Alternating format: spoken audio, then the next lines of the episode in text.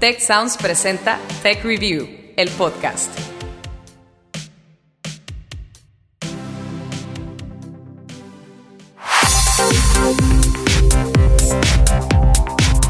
Bienvenidos a un nuevo episodio de Tech Review, el podcast. Historias para mentes curiosas.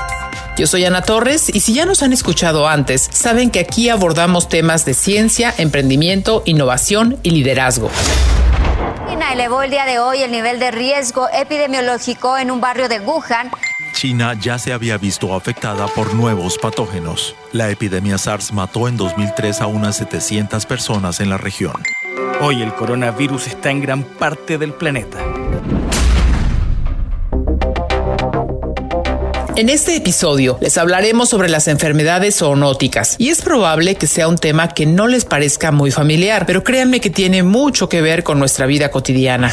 Juan Ramón Ayala, académico de la UNAM, nos da una primera definición. Una enfermedad zoonótica es aquella enfermedad que puede transmitir un animal al ser humano. Fácil y rápido.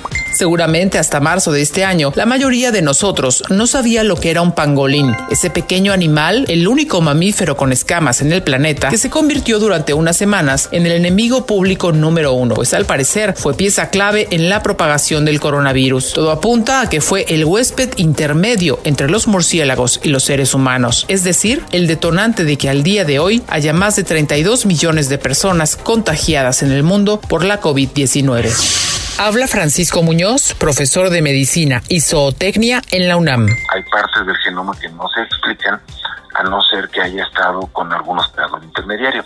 La, la, hipótesis que más fuerza tiene dice que, que provienen de pangolines. Todos ellos son mamíferos. ¿no? no sabemos cuál de ellas fue la última especie que sí tuvo el contacto directo con el ser humano. Hasta ahora, murciélagos y pangolines aparecen en las principales hipótesis científicas detrás de la pandemia, y ello significa que la COVID-19 tiene un origen zoonótico. Otras enfermedades de este tipo frecuentes en nuestra vida son la rabia, la influenza aviar, la salmonelosis o la peste. Alerta. Un brote de peste negra cierra frontera entre Mongolia y Rusia dos casos de peste negra han puesto en cuarentena a la ciudad de Tsetseg, en Mongolia. Supuestamente porque sus habitantes comieron carne de marmota sin cocinar. Unos meses antes del brote del coronavirus, esta noticia encendía las alarmas sanitarias a nivel mundial. Habla Oscar Tamés, infectólogo del Sistema de Salud del Tecnológico de Monterrey.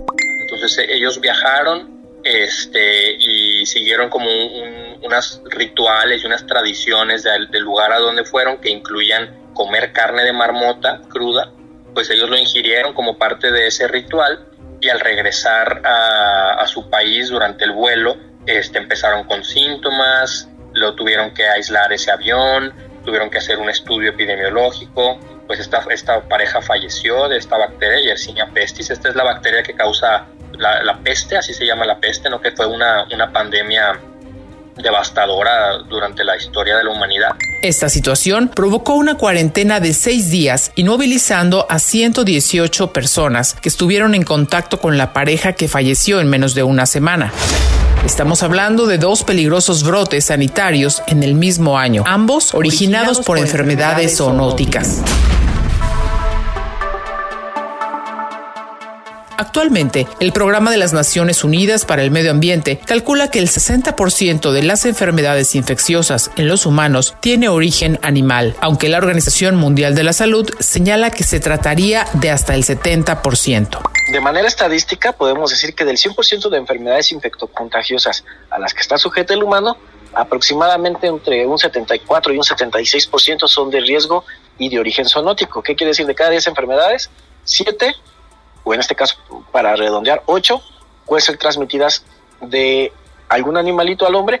Y ojo, hay, hay un detalle importante, también ya se está generando el que el humano transmita esas enfermedades a los animales. Aún con las diferencias entre cifras, el consenso se encuentra en la advertencia sobre la lista de padecimientos zoonóticos, la cual sigue creciendo. Por desgracia, hay muchos factores que las tendencias marcan que vamos hacia hacia el incremento de este tipo de infecciones, por lo que platicaba de, de, la globalización y del aumento en la temperatura de la, de la temperatura global. Entonces, los próximos años la tendencia va a ser que, que vayamos en incremento o en aumento de este tipo de infecciones. ¿Cómo podemos clasificar este tipo de enfermedades? Francisco Monroy, médico y profesor de la Facultad de Medicina Veterinaria y Zootecnia de la UNAM, nos habla de otra clasificación que tiene que ver con las formas de transmisión.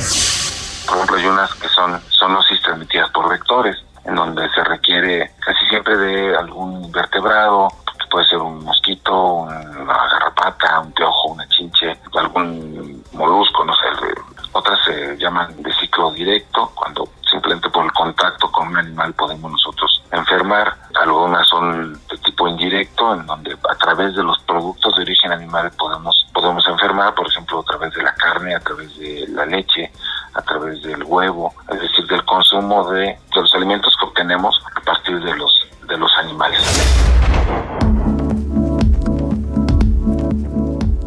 ¿Cuáles son las principales vías de contagio? Ya hablamos sobre el consumo de alimentos o agua contaminada, pero también hay un riesgo latente en las mordeduras, rasguños, así como en el contacto con las heces de los animales. Por otro lado, en el caso específico de la COVID-19, se habla de los tradicionales mercados húmedos como punto de contagio. Mm, vamos a hablar sobre la teoría, ¿no? Eh, cuando se da el caso en el mercado de Wuhan, se comenta que ahí fue el foco principal por el manejo de este tipo de alimentos, ¿no? Alimentos no a veces, no vamos a hablar de una mala cocción, sin embargo podemos decir crudos, ¿no? Todo este es un riesgo latente, efectivamente. Desafortunadamente, afortunadamente también ya existen los protocolos, ¿no? El cocer bien la carne, lavar y desinfectar eh, los elementos que vamos a, a ingerir. Todo este tipo de protocolos que se deberían estar llevando a cabo en casa también se manejan en la industria, ¿no? Entonces sí existe el riesgo, sin embargo, creo que en cuestiones de México es un riesgo que podríamos tener o estar tranquilos de que es difícil que se dé. Claro, los accidentes pueden llegar a pasar y hay que estar preparado para eso, ¿no? ¿Cuáles son los factores que han ocasionado el incremento en el surgimiento e impacto de las enfermedades zoonóticas?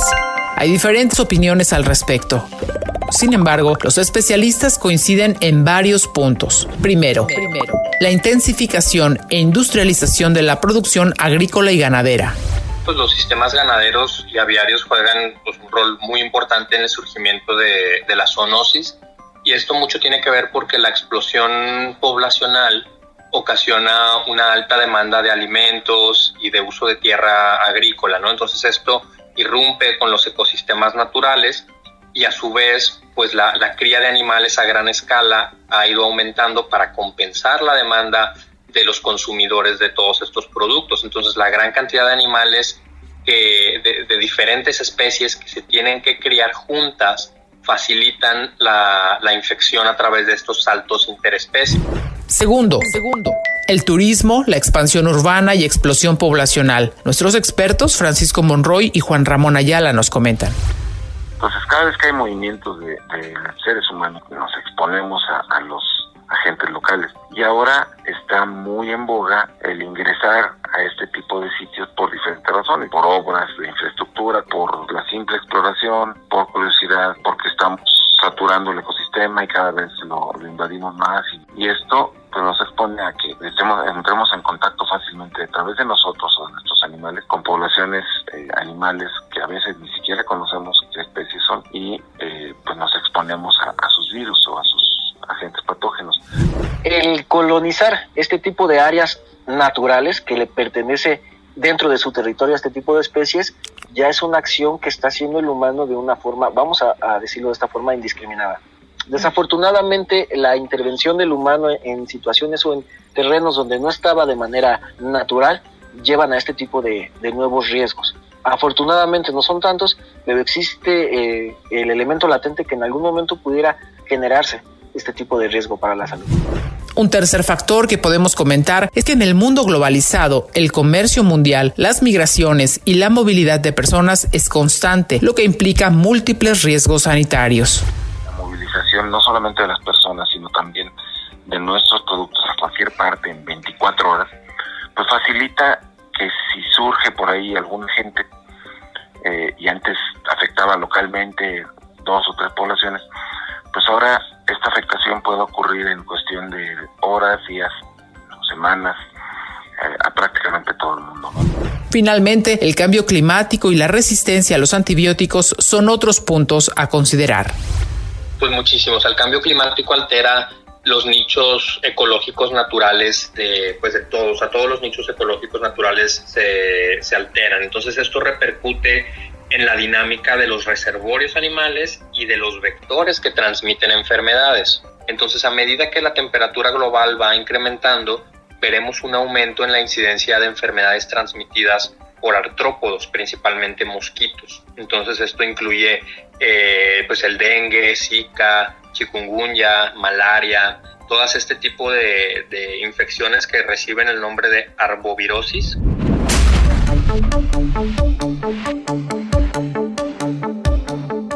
Es parte de un ciclo y en la medida que comprendamos los orígenes de la transmisión y trabajemos en minimizar el riesgo, se podrá tener un mejor control sobre las enfermedades zoonóticas. La investigación científica juega un papel fundamental en esta área.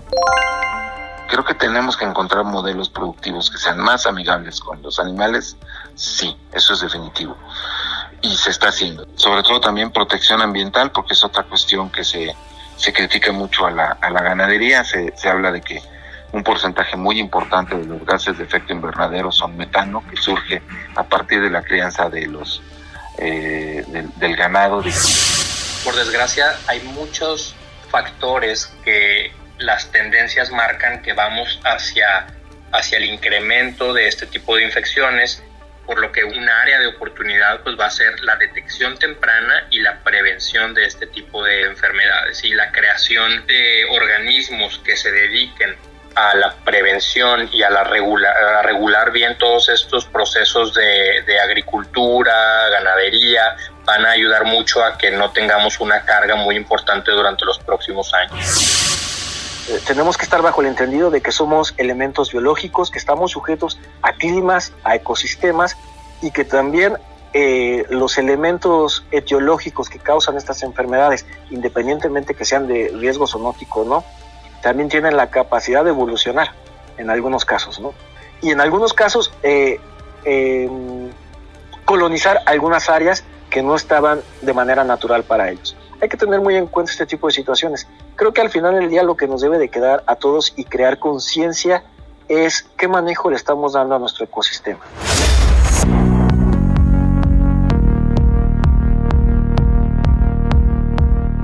Cuanto más grande e indiscriminada es nuestra convivencia con animales, mayor es el riesgo de generar enfermedades zoonóticas. Debemos ser más racionales en nuestra interacción con todos los seres vivos o la propia naturaleza se encargará de recordárnoslo.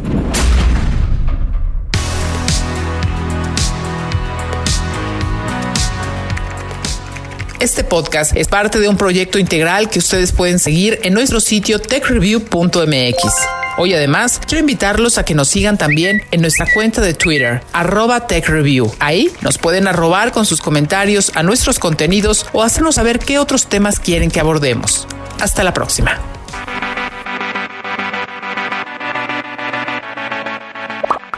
Recuerda contarnos qué opinas de este episodio usando el hashtag TechReview, el podcast, en nuestras redes sociales.